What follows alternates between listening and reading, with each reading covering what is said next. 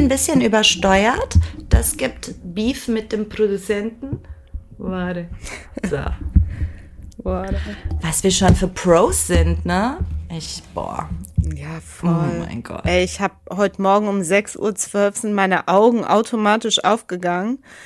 Und ich habe noch gelesen, was ich zu lesen hatte. Ja. Also es ist schon pro-mäßig. Man muss, man muss einfach arbeiten, ne? Mal luchen.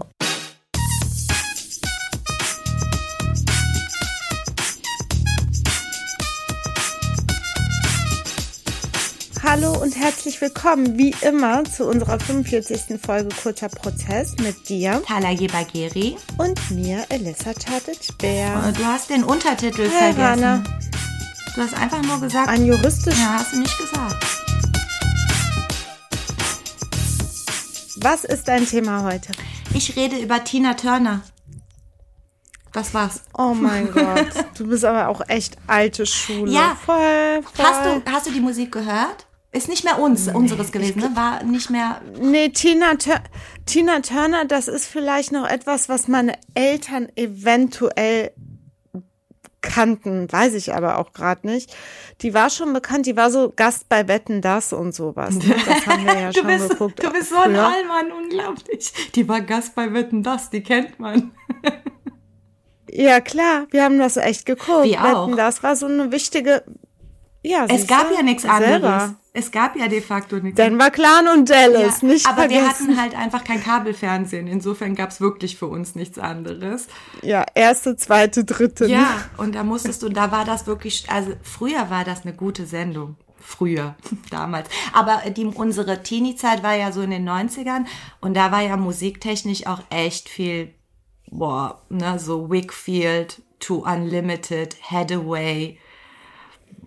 Ja, aber sowas haben wir, also ich, sorry, hab sowas nicht gehört. Was denn? ich hab, gehörte schon damals zu den mega coolen, natürlich. Obwohl, na, weiß nicht. Wahrscheinlich nicht. Ja, nein, wir haben ja auch so Ähm, Green Day also. Tina Tina Turner. Turner. Tina Turner Tina Turner ist dein ist Thema. mein Thema. Die war, die ist jetzt durch äh, alle Instanzen Lebt die überhaupt gezogen. noch? Ja, ja. Sie ist 81 Jahre alt und soweit ich weiß, du weißt, wir haben eine gemeinsame Mandantin, die behauptet, die Nachbarin zu sein.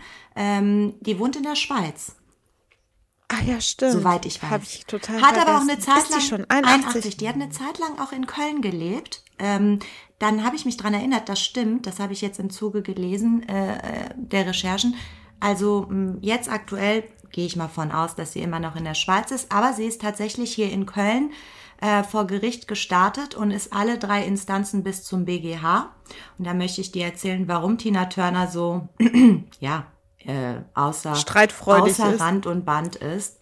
Ähm, Elissa, also mein Thema ist eher so, eher, ja, witzig und interessant. Du hast ein etwas schwereres Thema heute. Worum geht es bei dir? Zum zehnten Mal hat sich ja am 4. November das Aufliegen des NSU gejährt und ich habe das einfach mal zum Anlass genommen, ähm, darüber so ein bisschen zu erzählen. Ich war ja selber auch beim NSU-Prozess äh, dabei als Vertreterin für unsere damalige Kanzlei, Kanzlei Schöne und Reinecke und war von Januar 2015 bis halt zum Urteil äh, dabei. Also 15, 16, 17, dreieinhalb Jahre. Oh mein Gott, war das echt so lang. Also dreieinhalb Jahre war ich dabei, bin letztlich jede zweite Woche fast nach München gefahren und habe hautnah und wirklich mit eigenen Augen diesen Prozess miterlebt. Dass ich dabei sein darf und konnte, hätte ich in 2011, als der NSU aufgeflogen ist, natürlich niemals im Leben mit gerechnet. Und als der Bombenanschlag in der Kolbstraße war, an den Tag kann ich mich auch ganz genau erinnern, hätte ich auch nie gedacht, dass ich ja, ich will nicht sagen, die Ehre habe, aber überhaupt die Möglichkeit habe, an diesem Prozess teilzunehmen. Es war schon eine große Sache für mich. Ähm, ja, hat sich gejährt. Wir wissen noch immer sehr wenig darüber. Ich wollte einfach mal so ein bisschen darüber erzählen und äh, auch aus gegebenen Anlass über Beate Zschäpe, die jetzt gerade äh, versucht, gegen das Urteil, was gegen sie ergangen ist und der BGH dieses Urteil auch bestätigt hat im August, nochmal weiter vorzugehen. Ja, das, das ist mein Thema, liebe Rana. Alles klar, dann bin ich gespannt. Fangen wir einfach mal mit Tina Turner an, würde ich sagen, Tina oder? Tina Turner an, ja. Ähm, tolle Frau. Äh, Wir haben ja eben gesprochen, dass das eher unsere Eltern gehört haben, aber wir haben es auch noch mitbekommen. Ich weiß, als der James Bond Film mit Pierce Brosnan rauskam, Goldeneye, äh, da hat sie auch noch mal so einen ähm, krassen Song gemacht. Also sehr, sehr charismatische Frau, ähm, ziemlich ähm, krasses Leben äh, damals mit Ike Turner. Es gibt viele, viele Filme, viele, viele. Weißt du irgendwas über sie? Also so privat? Wie, Ja. wo ist sie, wo kommt sie her eigentlich? Und äh, wie ist ihr Leben in den letzten 81 Jahren so ganz grob äh, vergangen? Also ähm, ich weiß tatsächlich wirklich nur ähm, Grobes über sie, weil ich, weil es tat einfach nicht mehr unsere Zeit war. Also wir haben halt andere Sachen Klar. gehört. Ähm, aber man weiß, dass sie eben ganz ursprünglich mit Ike Turner verheiratet war, dass es da Gewalt innerhalb dieser Beziehung gab, ähm, dass sie dann als Solokünstlerin durchgestartet hat und jetzt aktuell, viele Jahre später, sie ist jetzt 81, ähm, lebt sie mit ihrem Ehemann, der, soweit ich weiß, äh, einige Jahre jünger ist als sie, eben ziemlich glücklich und zufrieden, hoffe ich, das vermute ich, aber sehr zurückgezogen, das ist Fakt, ähm, hat also sich aus dem Showbusiness komplett zurückgezogen und anders als viele andere auch nie wieder so ein ähm, Comeback gestartet. Ne? Das äh, sagen ja viele Stars, so, das war's. Und dann gibt's immer wieder Comeback-Touren, wo du dir denkst, Ja, du ja, wolltest genau. gehen. Warum bist du wieder da? Äh, sie hat aber, sie hat ihr Wort gehalten und ist tatsächlich nicht mehr zurückgekehrt ins Showbusiness, außer so mal am Rande. Da wird es heute auch drum gehen. Ähm, es gibt zum Beispiel in Hamburg ein Musical über ihr Leben und da äh, dazu hat sie ihre Einwilligung erteilt und wirkt auch hinter der Kulisse etwas daran mit. Äh, ansonsten gibt es, äh, wenn man zum Beispiel, ich finde, ein ganz interessantes Video auf YouTube, wo es ähm, so, ein, so eine Tribute-Show gibt äh, für sie, äh, wo Beyoncé ihren Song singt und dann sitzen so im Publikum George Bush Jr. und Tina Turner und so. Also sowas gibt es en masse über Tina Turner. Ihr Leben wird in allen Okay. möglichen schillernden Farben gefeiert. So auch ähm, hier, denn darum wird es heute gehen. Ähm, neben vielen, vielen Tribute-Shows, die man immer über viele Stars sieht, wie Michael Jackson, Beatles, aber gibt es eben auch Tribute-Shows und Musicals über Tina Turner und Tina Turners Leben und Lebenswerk. Ähm, unter anderem hat eine Konzertagentur aus Passau, äh, Kofo Entertainment, ein, ja, ich nenne es jetzt mal Musical gestartet. Das nennt sich Simply the Best, die Tina Turner Story. Also die Leute, die so alt sind wie wir und etwas älter wissen, Simply the Best, einer der ja tatsächlich erfolgreichsten Bekanntesten ja, Lieder, ne? von ihr. Ähm, und diese diese Show, diese ja dieses Musical, das fand Tina Turner nicht so prall, insbesondere das Plakat. Also ob sie die Show jetzt toll findet Okay. oder nicht, ist eine andere Sache. Aber auf dem Plakat, du kannst dir das mal vielleicht gleich gerade mal ergoogeln, wenn du möchtest, steht einfach nur Simply the Best, die Tina Turner Story. Und abgebildet ist eine Dame namens Dorothea Coco Fletcher. Und wenn du diese Mhm. Frau googelst, die sieht Tina Turner wirklich sehr ähnlich. Was man aber will, Wie alt ist denn die? 50 Jahre jünger. Also 31. Ach, okay. Sie ist 31. Anfang 30 ist die Frau. Ähm, aber sie sieht ihr wirklich zum Verwechseln ähnlich. Man muss auch sagen, wenn man so, man sieht immer mal wieder in so Boulevardmagazinen Bilder von Tina Turner, auch jetzt ähm, oder vor ein paar Jahren, hat sich gut gehalten, wird sicherlich auch einiges ähm, getan haben, aber sieht top aus. Ähm, so, und äh, Coco Fletcher singt in dieser Show verschiedene Songs von Tina Turner. Äh, Die ist also ein Lookalike, ein Doppelgänger und singt die Songs auch und dazwischen gibt es noch so Sprechanlagen. Also deswegen habe ich eben gesagt, so eine Art Musical. Ne? Tatsächlich ist es wahrscheinlich eher kein Musical, sondern wie so ein Konzert mit Begleiterzählstimme. Ähm, Tina Turner äh, fand es nicht gut, dass äh, dass dieses Plakat überall hängt. Sie sieht ähm, ihr Recht am eigenen Bild und Namen in ungerechtfertigter Weise verletzt und ist de dementsprechend deswegen mit einer Klage vor das Landgericht Köln gezogen. Ähm, Weil, äh, also äh, mit dem weil diese Frau ihr ähnlich sieht. Äh, deswegen hat sie sich an ihrem eigenen, äh, am Recht am eigenen Bild verletzt Genau, sie sagt auf diesem, also Tina Turner ist der Auffassung, dass diese Frau ihr zum Verwechseln ähnlich sieht und es steht nur die Tina Turner Story drüber und Simply the Best. Ähm, Tina Turner ist der Auffassung, dass dadurch beim Publikum, beim Betrachter der Eindruck erweckt wird, sie würde an dieser Show mitwirken oder gar selbst auftreten. Das ist so das, was sie bemängelt. Ähm, sie hat vor dem Landgericht Köln Recht bekommen. Und ich möchte dir erklären, warum. Denn das OLG Köln hat gesagt, nein, Tina Turner, du hast kein Recht. Und deswegen ist das Ganze zum BGH gegangen und vielleicht macht Tina Turner auch noch eine Verfassungsbeschwerde. Ähm, die wichtigste Frage bei all dem ist, ist Tina Turner rechtsschutzversichert?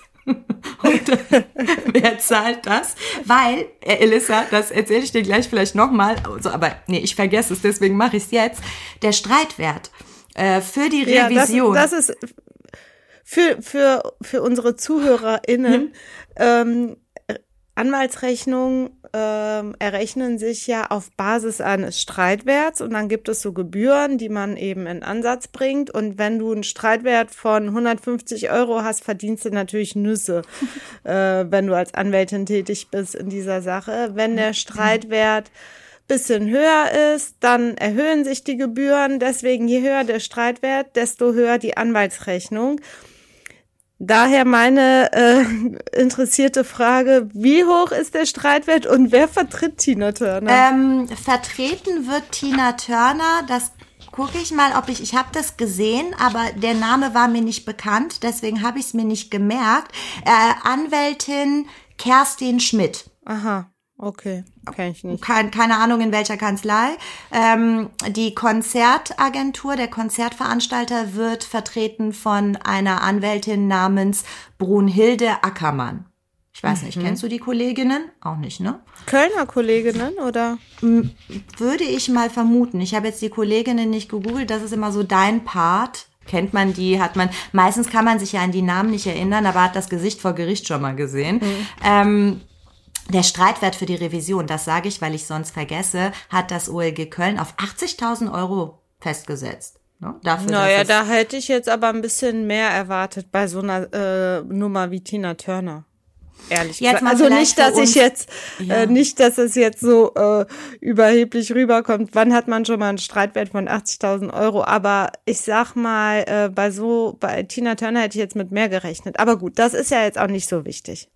Ich gehe auch mal davon aus und sage den Zuhörerinnen das auch noch in Anlehnung, äh, was du gesagt hast. Viele Anwältinnen arbeiten ja mit Stundenhonorarsätzen. Ne? Also gerade wenn die Sache komplex ist und der Streitwert nicht so hoch, dann muss man manchmal den Anwalt stündlich zahlen. Da muss aber der Mandant zustimmen. Ich gehe mal davon aus, dass Tina Turner jetzt nicht das Problem hat, die Anwaltsrechnung zu zahlen. Hoffe ich zumindest mal. Ähm, Sie ist vor das Landgericht gezogen, da waren wir stehen geblieben. Äh, das Landgericht hat der Klage von Tina Turner stattgegeben und diesen Konzernproduzenten Kofo Entertainment aus Passau verurteilt, die Nutzung des Namens sowie des Bildnisses für Werbemittel zu unterlassen. Ähm, was jetzt interessant ist, ich sage die ganze Zeit Bildnis und du hast ja auch da gefragt. Ähm, das, das äh, Landgericht sagt, ja, das ist ein Bildnis von Tina Turner. Ist auch Doppelgänger wenn im Kontext für den allgemein durchschnittlichen Betrachter nicht erkennbar ist, dass das nicht das Original ist, kann das ein Bildnis von dir sein. Ja, also mhm. wenn jetzt ein Doppelgänger von dir rumläuft, sich ablichten lässt und darunter steht die beste Anwältin aus Köln äh, und alle wissen, okay, das kann eigentlich nur die Kollegin Chartit Bär sein, dann ist dein Bildnis genutzt worden und du kannst dagegen vorgehen. Ähm, das heißt, es muss nicht unbedingt dein eigenes Bild sein. Äh, so hat es das Landgericht gesehen. Und ähm, das Landgericht sagt, die, diese 50 Jahre jüngere Frau, äh, Coco Fletcher, sieht halt Tina Turner täuschend ähnlich. Im Kontext ähm, dessen war es so, dass vor dem Landgericht tatsächlich Pressevertreter diese Frau Fletcher für Tina Turner gehalten haben. Ich habe das erstmal so als eine absurde Idee abgetan, aber als ich sie gegoogelt habe, wirklich, sie sieht ihr sehr ähnlich. Gerade wenn, ich wenn du von Weitem guckst. Mal. Mhm. Ja, mach das mal. Das ist wirklich äh, interessant und augenscheinlich hat sie ja auch eine gute Stimme, also alles richtig gemacht. Ähm, Und das Landgericht sagt eben, flüchtige Betrachter könnten aufgrund der Plakatdarstellung zu der falschen Annahme gelangen. Tina Turner höchst selbst könnte in der Veranstaltung auftreten. Sagt das Landgericht. Hm? Das sagt das Landgericht. Äh, der Richter heißt Da Silva und der mhm. hat das auch, ähm, vielleicht auch das vorab, ich finde, das Landgericht hat hier besser argumentiert als das Oberlandesgericht. Aber dazu später. Das Landgericht sieht auf jeden Fall das allgemeine Persönlichkeitsrecht von Tina Turner verletzt. Das ist die Befugnis zur freien Entscheidung, ob und wie dein Bildnis und dein Name für Geschäftsinteressen benutzt wird. Mhm. Und ähm, du darfst eben gegen die unerlaubte Verwertung vorgehen. Ähm, das Plakat enthalte ein Bildnis der Klägerin, das habe ich auch schon gesagt. Dieses Bildnis sei geeignet, ein potenzielles Publikum zu täuschen. Ähm, und dementsprechend steht die Kunstfreiheit des Konzertveranstalters, muss dahinter stehen. Die Kunstfreiheit, ja. das auch an dieser Stelle, ist nicht nur dieser Werkbereich und Wirkbereich, also nicht nur die Kunst selbst, sondern du darfst für die Kunst auch werben. Machst du eine Ausstellung, darfst du dafür werben. Das umfasst die Kunstfreiheit auch. Ähm, und wie hat das Landgericht argumentiert? Denn die Anwälte haben gesagt, insbesondere die Anwälte der Produzenten, das sagen die jetzt über drei Instanzen, die sagen, ja mag sein, dass da kein Zusatz ist, ähm, das haben die übrigens nach dem landgerichtlichen Urteil gemacht. Ne? Die haben geschrieben mit Coco Fletcher als Tina Turner. Dementsprechend sind die dem Ganzen entgangen. Okay. Aber die sagen auch unabhängig von diesem Zusatz, weiß der verständige Betrachter, Tina Turner ist 81 Jahre alt, hat sich aus dem Showbusiness zurückgezogen, hat kein Comeback ver verkündet. Da kann der verständige Betrachter ja nicht davon ausgehen, dass so ein Plakat äh, in, und das auch noch darauf hindeutet, dass diese Show in kleinen Hallen stattfindet, äh, dass das, dass Tina Turner auftritt ohne Brimborium, ohne das mhm. Management und verschiedene PR-Agenturen das an die große Glocke hängen. Und äh, da sagt das Landgericht, das ist ein bisschen zu viel verlangt vom durchschnittlichen Betrachter. Im Übrigen gäbe es viele alte Künstler, unbetagte Künstler, die auftreten würden. Und jetzt Achtung, das Landgericht nennt hier die Rolling Stones, die Scorpions und Heino. ah, ich habe Peter Maffay so gedacht. Aber Heino, also Rolling Stones und Heino in einem Satz, allein das ist schon sehr, sehr cool. Ähm, und hat halt gesagt, das ist nicht so ungewöhnlich, da muss man nicht von ausgehen und überhaupt hat der durchschnittliche Betrachter ja jetzt nicht super viel Ahnung vom Showbiz und hat sich absolut äh, Bombe mit der Vita von Tina Turner beschäftigt. Ähm, und deswegen musste ähm, der Konzertveranstalter es unterlassen, so zu werben, hat diesen Zusatz gemacht. Dennoch hat äh, Kofo Entertainment gedacht, das lassen wir auf uns nicht sitzen und ist dann eben in Berufung gegangen mhm. und vor das OLG Köln gezogen. Und da wird's interessant, was die Anwälte schreiben. Ich habe also das Urteil gelesen, übrigens irgendwie 30 Seiten lang. Also das mhm. OLG hat sich echt damit auseinandergesetzt. Und ähm, ich will jetzt gar nicht großartig darauf eingehen, was die so juristisch sagen, aber unter anderem sagen die, sagt die Anwältin von Kofo Entertainment, ja, das Landgericht sagt ja im Kontext sei das ein Bildnis, weil natürlich sieht die jünger aus auf dem Plakat, aber man könne ja davon ausgehen, das äh, Foto sei nachbearbeitet oder man hatte ein jüngeres Foto von äh, Tina Turner genommen, aber diese locken, lockigen Haare, diese Löwenmähne, der Minirock, all das sieht im Kontext nach Tina Turner aus. Da sagt die Anwältin, Tina Turner habe kein Monopol auf lockige Haare und Miniröcke. Wie witzig. Wirklich. Ich gedacht, hat sie natürlich recht, aber ihre Haare sind natürlich wirklich sehr charakteristisch. Ähm, und äh, die sagen eben, also die Anwältin von Kofo Entertainment sagt, bei einer Abwägung mit der Kunstfreiheit muss auch eine angebliche Täuschung des äh, potenziellen Publikums nicht zu Lasten der Produzentin gehen. Also die Kunstfreiheit steht hier höher, so sagt Wie die hat denn das OLG entschieden am Ende? Das OLG hat ähm, tatsächlich Kofo Entertainment recht gegeben. Mhm. Also Tina Turner gesagt, nee, ähm, dein Persönlichkeitsrecht muss hier hinter der Kunstfreiheit zurückstehen.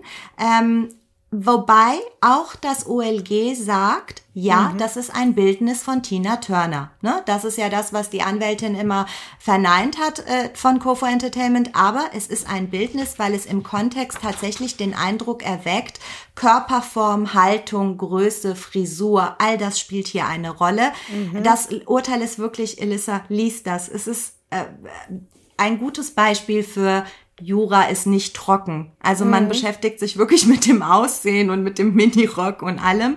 Ähm, und das OLG sagt auch, es kann dahinstehen, ähm, dass Tina Turner kein Monopol auf die Löwenmähne und so habe, denn Frau äh, ähm, Coco Fletcher sei ihr wirklich ähnlich und durch die erklärenden Textzusätze, die Tina Turner Story und alles, käme eben der Verdacht auf, dass Tina Turner da mitwirkt.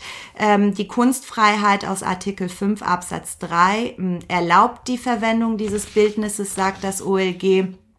Und ähm, was das OLG auch macht, äh, ich nehme an, weil da die Anwälte drauf rumgeritten sind, die sagen, dem Charakter als Kunstwerk steht es dabei nicht entgegen, dass die Show nicht als künstlerisch hochwertiges Musical eingestuft werden kann. Also die beschäftigen sich auch mit der Qualität dieser mhm. Show, ähm, weil die Anwälte von Tina Turner oder die Anwältin äh, augenscheinlich sehr, sehr, sehr viele Urteile und Beschlüsse von anderen Gerichten vorgelegt hat im Vergleich. Das machen wir ja oft als Anwälte, dass wir sagen, schau mal, liebes Gericht, es gibt Rechtsprechung dazu, halte dich daran. Ähm, und das OLG sagt, auch die Werbung fällt hier unter die Kunstfreiheit. Anders als das Landgericht kommt das OLG zu dem Ergebnis, dass bei dem Betrachter nicht der Eindruck erweckt wird, dass Tina mhm. Turner mitwirkt. Dementsprechend muss ihr Persönlichkeitsrecht zurückstehen. Und ähm, da hat Kofo Entertainment also jetzt quasi Glück gehabt. Ähm, Tina Turner ist jetzt zum BGH. Der BGH hat noch nicht entschieden. Es gab jetzt, heute ist der sechste, äh, vorgestern eine Anhörung nochmal vor Gericht beim BGH. Mhm. Wobei der BGH jetzt so ein bisschen durch die Blume gesagt hat gegenüber der Presse. Apropos Stichwort Anhörung beim BGH, darum wird's auch gleich bei mir gehen, spoiler ich mal ein bisschen. Ja, Anhörung beim BGH scheinen spannend zu sein äh, gegenüber der Presse, hat aber der BGH jetzt gesagt, er ist geneigt, sich dem OLG anzuschließen. Ähm, okay. Also der Veranstalter wird dann ähm, am Ende wahrscheinlich gewinnen.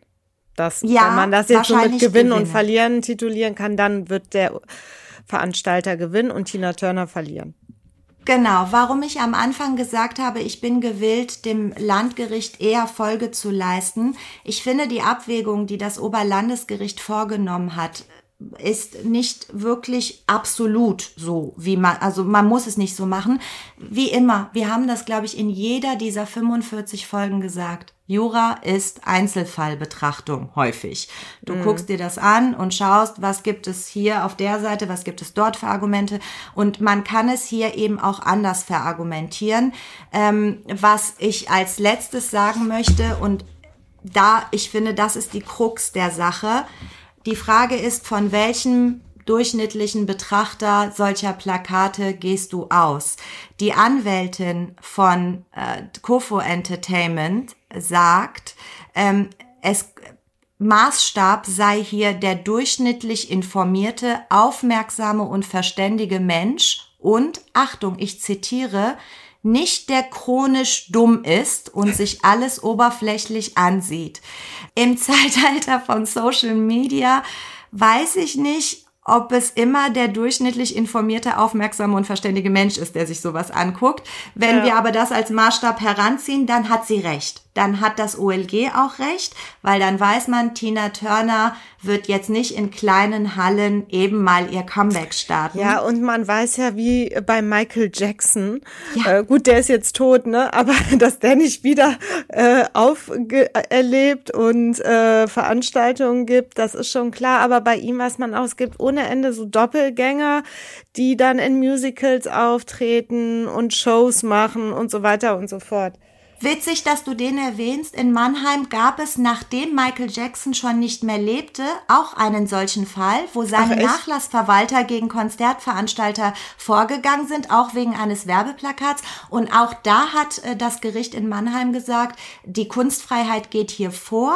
Da war natürlich nicht, dass man gesagt hat, Verwechslungsgefahr, weil der arme Mann weilte nicht mehr hier, aber es ging um die Verwendung King of Pop und ja. ähnlichem. Ähm, also Tribute-Shows sind in der Rechtsprechung anerkannt. Das kannst du machen. Das ist von der Kunstfreiheit abgedeckt. Was hier aber die Krux des Falles ist und warum es, warum die Revision zum BGH zugelassen wurde, hinsichtlich der Werbung für solche Tribute-Shows, ist man noch, sich noch nicht ganz einig. Okay. Es wird interessant, was der BGH entscheidet und ob Tina Turner noch eine Verfassungsbeschwerde erhebt und vielleicht noch vor den Europäischen Gerichtshof für Menschenrechte zieht. Ich weiß es nicht. Ähm, aber äh, natürlich hat sie recht nicht zu sagen, mit meinem Namen darf man jetzt nicht alles Geld der Welt machen. Aber es ist doch auch immer, es ist doch auch immer schön, oder? Wenn ich Künstler wäre, Imitation ist doch die höchste Form von, wie sagt man, Zustimmung und ähm, Lob. Ja, man kann es sehen, wie man will. Ich hätte Tina Turner vielleicht sogar recht gegeben, weil ich glaube, viele waren von diesem Plakat auch verwirrt. Aber ey, ich sitze nicht auf dem Richt an dem Richterpult, insofern mir doch egal, ich wollte Wir machen hier nur erzählen. kurzen Prozess. ja, so, das war's, Elissa. Jetzt weißt du Bescheid und kannst das ähm, deinen Kindern ja. gleich beim Fußball erzählen.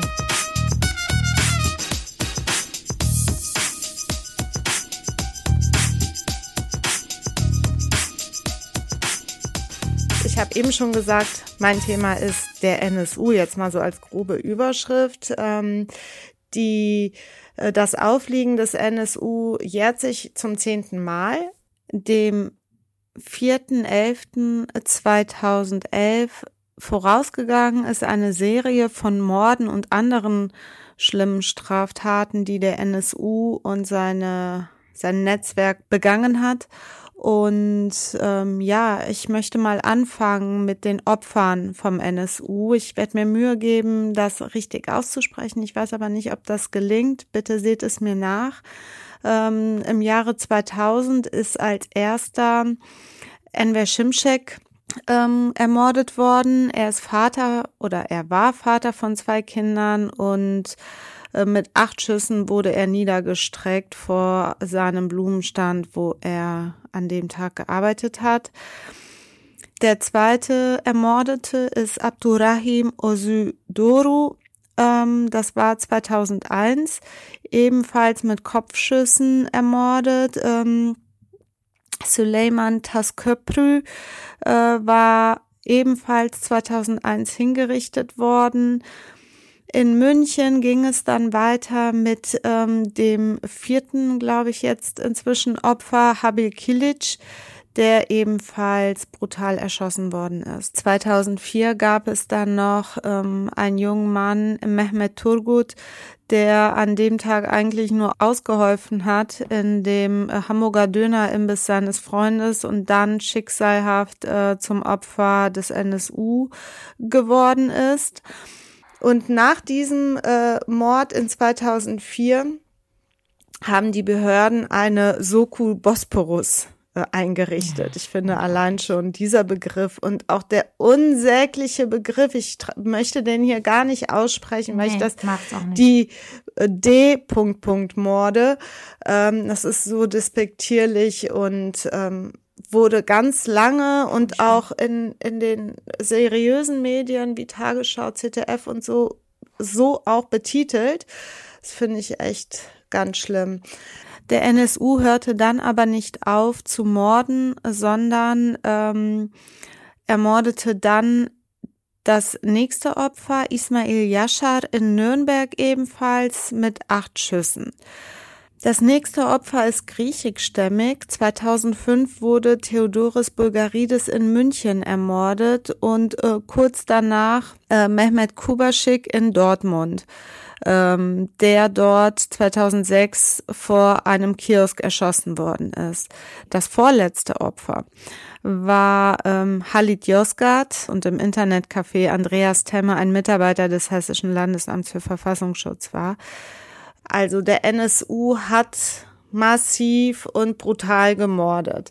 Ähm, und natürlich Raubüberfälle begangen. Alles, was man da jetzt äh, weiß, ist, dass die ähm, durchs Land gezogen sind und auch ihre Base hatten in verschiedenen Wohnungen, in Zwickau zum Beispiel und mit falschen Identitäten. Und jetzt zuletzt, als der NSU aufgeflogen ist, gab es einen Raubüberfall in Eisenach wo mhm. Uwe Böhnhardt und Uwe Mundlos äh, eine Bank überfallen haben und dann hinterher, als die Polizei denen auf die Schliche kam, in dem Wohnwagen, in dem die sich aufgehalten haben, sich also nicht gegenseitig erschossen geht natürlich nicht, aber es gab ein Selbstmordszenario angeblich. Also das ist auf jeden Fall die offizielle Version. Und äh, die haben den Wohnwagen in Brand gesetzt und Beate Zschäpe, die kennen ja die allermeisten, hat zum gleichen Zeitpunkt ähm, die Wohnung oder das Haus, in dem sie sich zu dem Zeitpunkt befunden hat, in die Luft gejagt. Ich möchte gar nicht auf die ganzen Details und Einzelheiten, die ich noch aus dem Prozess weiß und überhaupt von all dem, was ich gelesen habe und mir an Wissen angeeignet habe. Ich kann das gar nicht wiedergeben. Das ist so massiv und viel. Also viel. es äh, das Format kurzer Prozess kann in dem Fall wirklich nicht angewandt werden. Es ist einfach ähm, eine ganz, ganz schreckliche und auch traurige Geschichte für Deutschland. Ich gehe nicht davon aus, dass der NSU unentdeckt und ohne das Wissen äh, der Behörden hier agiert hat, ja. sondern was weiß ich, was passiert ist. Ähm, ja. Wir haben natürlich auch, das waren jetzt neun Opfer mit äh, Migrationshintergrund, türkischstämmig, griechischstämmig, aber Michelle Kiesewetter ist das einzige deutsche Opfer gewesen. Sie war Polizistin und ist auch äh, mit ihrem Kollegen angegriffen worden. Der Kollege wurde schwer verletzt. Michelle Kiesewetter ist bei dieser, ähm, bei diesem mm, Angriff auf sie verstorben. Äh, das war 2007. Und da hat man ja noch gedacht, was ist denn hier los? Da gab es ja diese DNA-Verseuchung. Ja, ja, unglaublich, ne? was da rauskam. Ich ne? habe nur noch Frau so ganz. Fabrik. Ja, genau. Ich habe nur noch ja. so ganz dunkle Erinnerungen, wirklich, wenn ja. ich jetzt aus meiner Erinnerung berichten müsste. Auf jeden Fall äh, war das ja alles, ja, lief unter diesem Begriff D-Punkt-Punkt-Morde. Äh, wer äh, begeht all diese Taten? Haben die was miteinander zu tun? Ähm, dieser Mord an Michelle Kiesewetter war total mysteriös und man hat sich, ich weiß noch, in, bei Aktenzeichen XY lief das sogar damals mal, dass das alles, was mit dem NSU zu tun hat, das ist dann wirklich erst später rausgekommen. Als dieser ja. Wohnwagen dann mit den zwei Toten ähm, Uwe Böhnhardt und Uwe Mundlos ähm, auseinandergenommen worden ist, hat man ohne Ende Beweismittel gefunden. Eben auch die Waffe, mit der Michelle, äh, die Waffe von Michelle Kiesewetter, die sie bei sich trug. Äh, es ist die Waffe dort aufgefunden worden, mit der gemordet worden ist, diese Cesca so und so. Ähm, sind ohne Ende Beweismittel in diesem Wohnwagen gewesen. Und in dem, in der Wohnung, die Beate Zschäpe in die Luft gesprengt hat, wurden auch jede Menge Beweismittel gefunden. Unter anderem hat man auch dieses äh, Paulchen Panther Video gefunden, wo die so einen ja. ganz ekligen Propagandafilm zusammengeschnitten haben, wie der NSU äh, diese ganzen äh, armen Opfer ermordet hat und ja, haben sich da und sich bekennt zu diesen Morden, hat sich da offensichtlich jemand ein Späßchen draus gemacht, dieses Video zusammenzuschneiden. Uwe Mundlos und Uwe Böhnhardt sind tot. Beate Zschäpe, das ist die Frau des NSU-Trios, äh, lebt und ist dann auch Angeklagte im NSU-Prozess gewesen, gemeinsam mit vier weiteren Angeklagten. Und ähm, mit Ralf Wohleben und André Emminger und äh, zwei weiteren. Warum stand Schäpe vor? Also was war der Vorwurf? Ja, also wie viele wissen, äh, wird ihr natürlich äh, Mord in Mittäterschaft ähm, angelastet und äh, mhm. äh, deswegen ist sie auch verurteilt worden. Und zwar als Mittäterin und nicht als Gehilfin dieser Morde. Das war äh, der Dreh- und Angelpunkt in diesem mhm. Verfahren.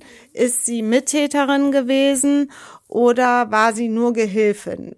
Für unsere für, ZuhörerInnen. Ja. Äh, ich weiß, du willst es jetzt wahrscheinlich fragen. Ja, für uns Nicht-Strafrechtler und die Zuhörerinnen. Für beide, ja, was ist das? Vielleicht mal ganz allgemein, jemand, der Mittäter ist oder Mittäterin ist, wird wie eine Täterin bestraft. Ähm, da gibt es also keine Abstufung mit äh, mit äh, einer geringeren Strafe, sondern die das mhm. Strafmaß ist eben wie bei dem sogenannten Haupttäter oder der sogenannten Haupttäterin. Mit dem Gendern fällt mir heute ein bisschen schwer, aber seht es mir bitte nach. Und äh, die Gehilfin wird natürlich milder bestraft, weil die macht in der Regel nur, wie zum Beispiel ein klassischer Tatbeitrag bei der Beihilfeleistung ist Schmiere stehen oder so, die Beute mhm. wegfahren. Das sind so diese äh, Beispiele, die wir aus unserem Studium kennen.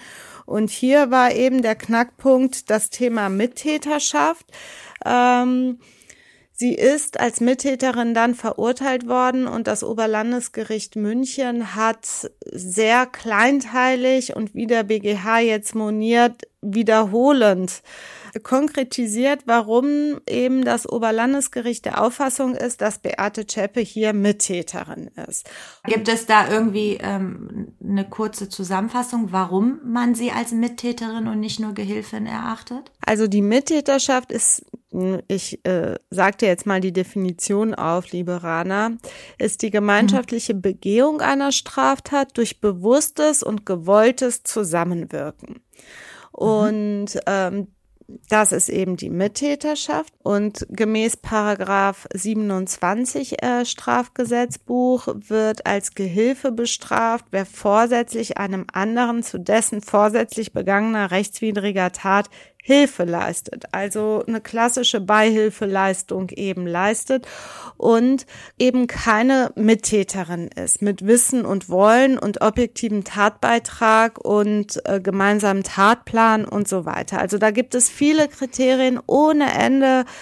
Aufsätze, Meinungsstreitigkeiten, äh, gerichtliche Entscheidungen. Das ist in vielen, vielen, vielen Verfahren ähm, der Streit, liegt eine ja. Mittäterschaft vor oder liegt eine Beihilfe vor. Im Strafbares macht das natürlich unglaublich viel aus, zu, wegen was du dann letzten Endes bestraft wirst oder verurteilt ich finde, wirst. Ich finde, im Strafrecht ist es auch total extrem. Ich habe das selten im Zivilrecht, dass du, die Theorie ist total simpel, aber im, am Fall, das dann zu beweisen, ne, war das wirklich ein gemeinsamer Tatplan?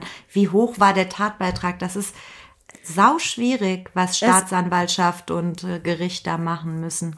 Ja, und hier war auch ganz problematisch. Natürlich war Beate Zschäpe immer interessiert. Davon kann man mindestens ausgehen, ja. dass diese Taten auch realisiert werden, dass äh, äh, dass dieses Große und Ganze, also das, was der NSU als Ziel sich vorgenommen hat, nämlich so viel wie möglich Migranten, auch Juden äh, zu töten, ne? also auch jüdische Einrichtungen wurden ausgespäht und so weiter. Ähm. Schlichtweg ihre neonazistische äh, Grundgesinnung ähm, da, wo es geht, in die Tat umzusetzen ähm, dass sie da ein erhebliches Tatinteresse hat. Davon ist mhm. auszugehen. Aber Tatinteresse allein reicht natürlich nicht, sondern ähm, sie muss auch äh, eine Form der Tatherrschaft gehabt haben. Das OLG geht auch davon aus. Und mhm. ihre Anwälte sagen, nein, hier findet eine Kompensation des fehlende, der fehlenden Tatherrschaft durch das wenn auch große Tatinteresse statt. Und das ist die unter anderem die Argumentation äh, der Verteidiger von Beate Zschäpe. Sie hat jedenfalls Revision eingelegt. Das ist das, was man macht, wenn man gegen ein oberlandesgerichtliches Urteil vorgehen möchte.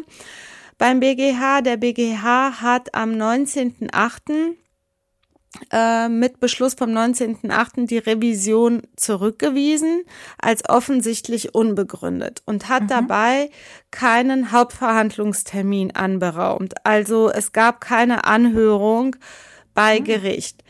Ähm, das kann das Gericht machen. Der BGH kann das machen, wenn die Revision eben offensichtlich unbegründet ist und kein Bedarf mehr besteht, weil alles, ich sage es jetzt mal ganz platt, weil alles schon gesagt worden ist. Die Sache ist dann komplett ausgeschrieben.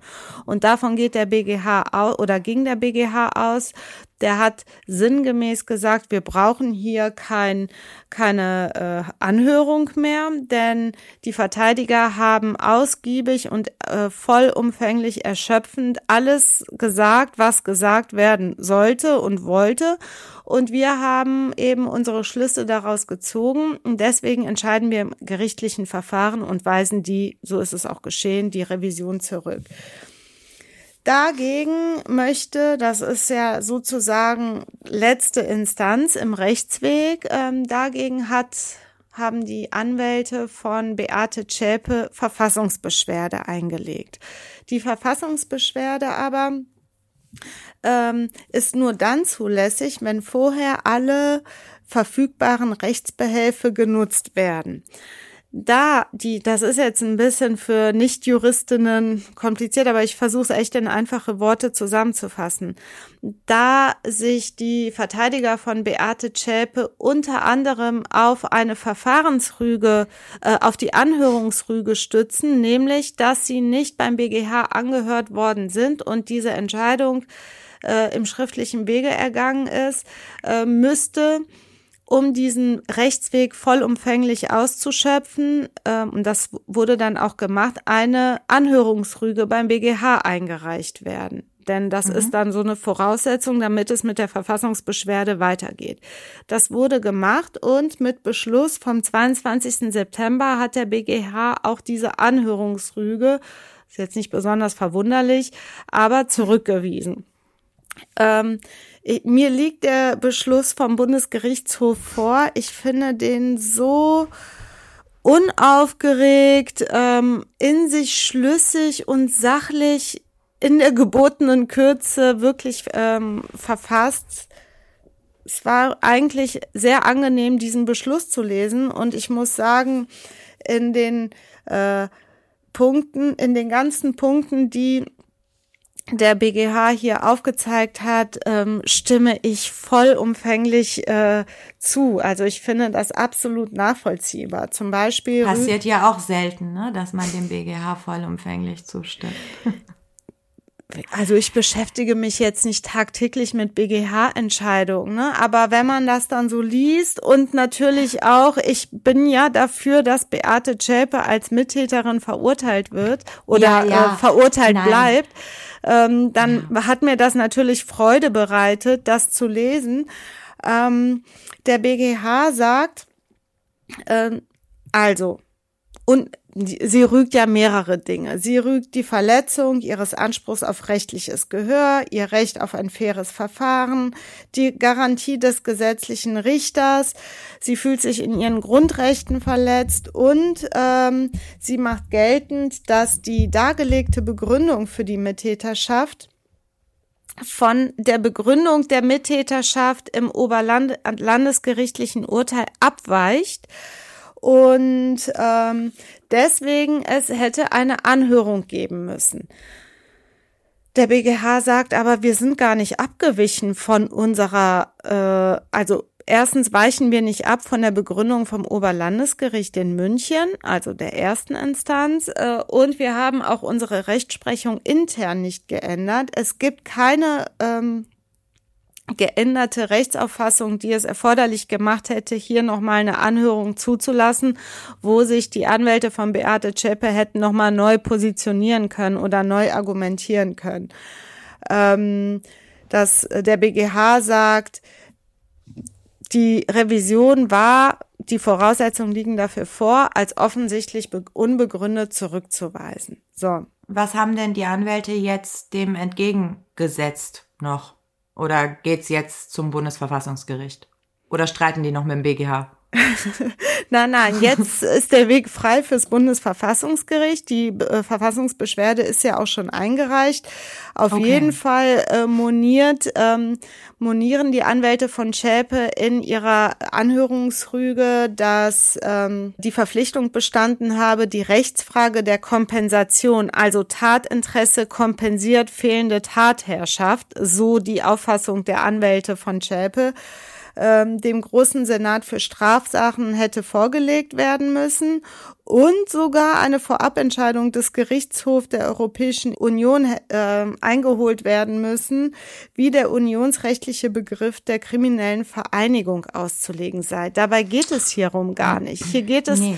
letztlich um ein wirklich ganz klassischen äh, schulartigen ähm, Problemfall der Abgrenzung zwischen Mittäterschaft äh, und Beihilfe. Mhm. Und was das jetzt mit der kriminellen Vereinigung und so weiter spielt hierfür eigentlich gar keine Rolle. Das sagt auch der BGH. Hier ging es eben um diesen Knackpunkt der Mittäterschaft und die Bewertung, ob sie hier Mittäterin ist und ähm, sagt, es gab keine Kompensation der Tatherrschaft durch das Tatinteresse und auf das Kriterium eines objektiven äh, Tatbeitrags hat der BGH-Senat ebenfalls nicht verzichtet. Und dieser Tatbeitrag, den Beate Zschäpe geleistet hat im Rahmen des NSU, nämlich als Mittäterin, genauso wie es Uwe äh, Mundlos und Uwe Böhnhardt waren, ist ganz kleinteilig und im Einzelnen dargelegt worden. Mhm. Das möchten die Verteidiger, ist ja klar, nicht wahrhaben und sagen, das stimmt nicht. Das sind ganz grobe und allgemeine äh, Argumente, die nicht dazu führen können, dass sie als Mittäterin und damit gleich einer Täterin verurteilt wird. Du sagst die ganze Zeit Verteidiger. Sind äh, Sturm, Stahl und Herr raus? Sind es jetzt nur noch, oder wer sind die Verteidiger? Ist das noch die gleiche Konstellation wie in der ersten Instanz? Nein, ähm, es ist, wie ich gelesen habe, Matthias Grasel. Das ist der äh, Anwalt aus München, der dann später noch hinzukam. Der so einen ähm, ominösen Mäzen im Hintergrund hat. Ne? Ja, ja, genau. Ja. Ähm, der ist über einen älteren Kollegen, mit dem er zusammengearbeitet hat, da reingekommen. Wie auch immer, ich weiß nicht, das ist alles nur. Der hat auf jeden Fall einen Draht zu Chepe. Dieses, äh, wie nennt man das? Jetzt kommt wieder ein Spruch von mir. Ähm, Flurgeflüster. Gibt es diesen hm, Flurgeflüster? Nein, Buschfunk. Ach Mann, ey. Aber Flurgeflüster gibt's vielleicht auch. Ich, aber du, manchmal weiß ich nicht, ob du nicht Sachen erfindest. Deswegen, gestern haben wir hier auch intern irgendwas gehabt. Da hat der Ali Reza was gesagt, da habe ich gesagt, boah, du bist ja wie Elissa. Und er wusste direkt, was ich meine. Weil, und unsere Nachbarin, die Nachbarin meiner Eltern weiß das auch, weil die mal unseren Podcast hört. Letztens habe ich was falsch gesagt, die so, du bist ja schon wieder eine Kollegin. Ich so, mein Gott, spricht sich rum. Wir ja, sind gelesen. Sorry. Also ich über mich machen sich alle lustig. Ich finde das auch ein bisschen fies, aber ich muss selber über mich lachen. Ich kann halt echt keine deutschen Sprüche und äh, verwechsel immer alles und meine Kinder lachen schon über mich und sagen, Mama, das heißt nicht in den Rücken springen, das heißt in den Rücken fallen und so Sachen. Ähm, die kennen sich also deutlich Aber wir wissen auch nicht, ob du die äh, wir wissen auch nicht, ob du die bosnischen Redewendungen beherrschst. Ja, die kann ich auch nicht. Ich bin wirklich zwischen zwei Kulturen gefangen, nirgendwo zu Hause. Oh Mann, traurige Jetzt. Geschichte. Ähm, Zurück zu Schäpe und äh, andere Verteidiger, das wollte ich nur wissen. Ja, genau. Danke. Also ähm, Stahl ist noch dabei, der war ja auch ursprünglich dabei. Ähm, Rechtsanwalt Lickleder und Matthias Grasel. Die drei, ah, okay. Herr und Sturm, sind raus. Und die haben wohl auch ähm, jetzt diese weiteren äh, Schritte eingeleitet, sprich Anhörungsrüge beim BGH, die zurückgewiesen worden ist und die Verfassungsbeschwerde eingereicht. Ja, mal gucken. Also ich bin wirklich gespannt. Ich bin mir aber ziemlich sicher, dass auch die Verfassungsbeschwerde scheitern wird. Und das heißt, dass Beate Zschäpe, die ist ja jetzt schon zehn Jahre in Untersuchungshaft. Ähm, sie hat sich am 8. November 2011 ja gestellt. Sprich auch vor fast zehn Jahren, in zwei Tagen vor zehn Jahren. Und war, muss man sich auch mal vorstellen, weil sie ja jetzt auch noch nicht verurteilt war, äh, und immer wieder neue Rechtsmittel eingelegt worden sind, ähm, war sie jetzt die ganze Zeit in U-Haft. Sie wechselt jetzt in die richtige Haft. Das sind natürlich auch andere Haftbedingungen und so. Und äh, sie wird lange in Haft bleiben. Sie ist schon zehn Jahre, das wird angerechnet, die U-Haft auf die ähm, ähm, ja, Haftstrafe und ähm, sie wird mindestens, davon gehe ich aus, noch die nächsten zehn Jahre im Gefängnis bleiben. Es ziemt sich nicht für eine Juristin, ich weiß das, aber ich hoffe, sie verrottet dort. Erstens. Und zweitens möchte ich auf diesem Wege mitteilen, dass alle Nazis inklusive der Führer sich im Grabe umdrehen, weil sie zum Bundesverfassungsgericht geht. Wie kannst du einerseits einen Scheiß auf die Verfassung geben und andererseits den Rechtsstaat dafür nutzen, um deinen Arsch zu retten. Ganz traurige Geschichte. Aber ähm, liebes von der Bigotterie äh, bei den oh, Rechten äh, haben nicht. wir schon viel gesprochen und es ist einfach richtig ekelhaft, sich die Möglichkeiten eines Rechtsstaats zu eigen zu machen, um dann den Rechtsstaat anzugreifen. Und dann habe ich äh, noch eine Frage, Elissa. Glaubst du, irgendwann klärt sich das auf, was es noch für Beteiligung gab? Das ist der große Wunsch der armen Hinterbliebenen, die natürlich noch immer nicht genau wissen, wer ist, sind noch die Hintermänner, was war wirklich bekannt, was nicht, was ist überhaupt wirklich passiert. Nur Beate Zschäpe könnte jetzt sprechen. Ich meine, sie Sie kann ja jetzt auch, könnte theoretisch ähm, auspacken, teilweise auspacken.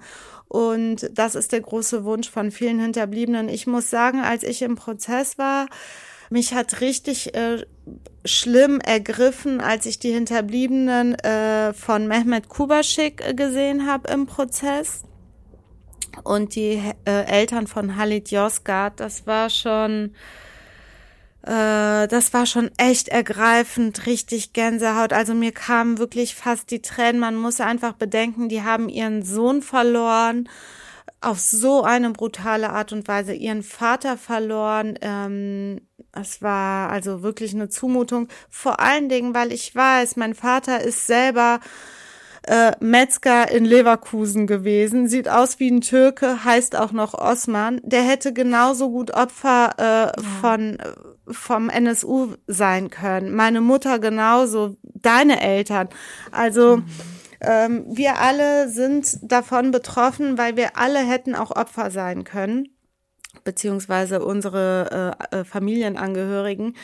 Es ist einfach schon heftig, wenn man sieht, was der NSU da angerichtet hat und wie brutal er auch vorgegangen ist. Und wie die Behörden. Also, dass das ekelhaft ist, ganz klar. Aber ähm, wir haben ja die Opfer aus der Kolbstraße kennengelernt und was die teilweise erzählen, wie die verhört wurden, ähm, ja, es sind Ermittlungsverfahren gegen die Opfer geführt worden. Also ja. ähm, da war von Drogenmilieu, äh, Rotlichtmilieu, Familienfäden, äh, Kulturstreitigkeiten, alles Mögliche wurde in Erwägung gezogen, außer eben, dass das Angriffe auf den Rechtsstaat und auf diese Menschen von Nazis waren.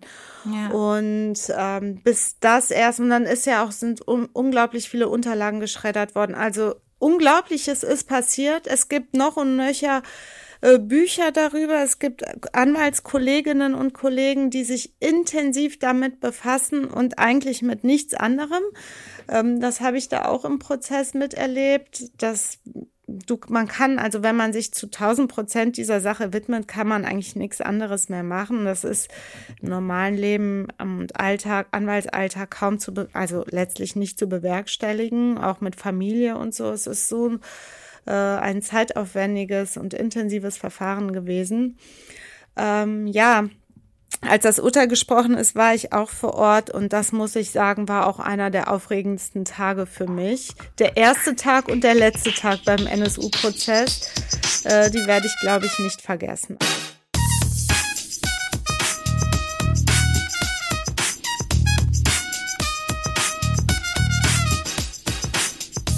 Ja, danke Elissa, dass du uns durch das schwere Thema geführt hast. Ich hoffe, das Bundesverfassungsgericht weiß, was zu tun ist. Das war die 45. Folge Kurzer Prozess, ein juristischer Rundumschlag mit dir. Elissa Chartic-Bär. Und mir, Talagi Bageri.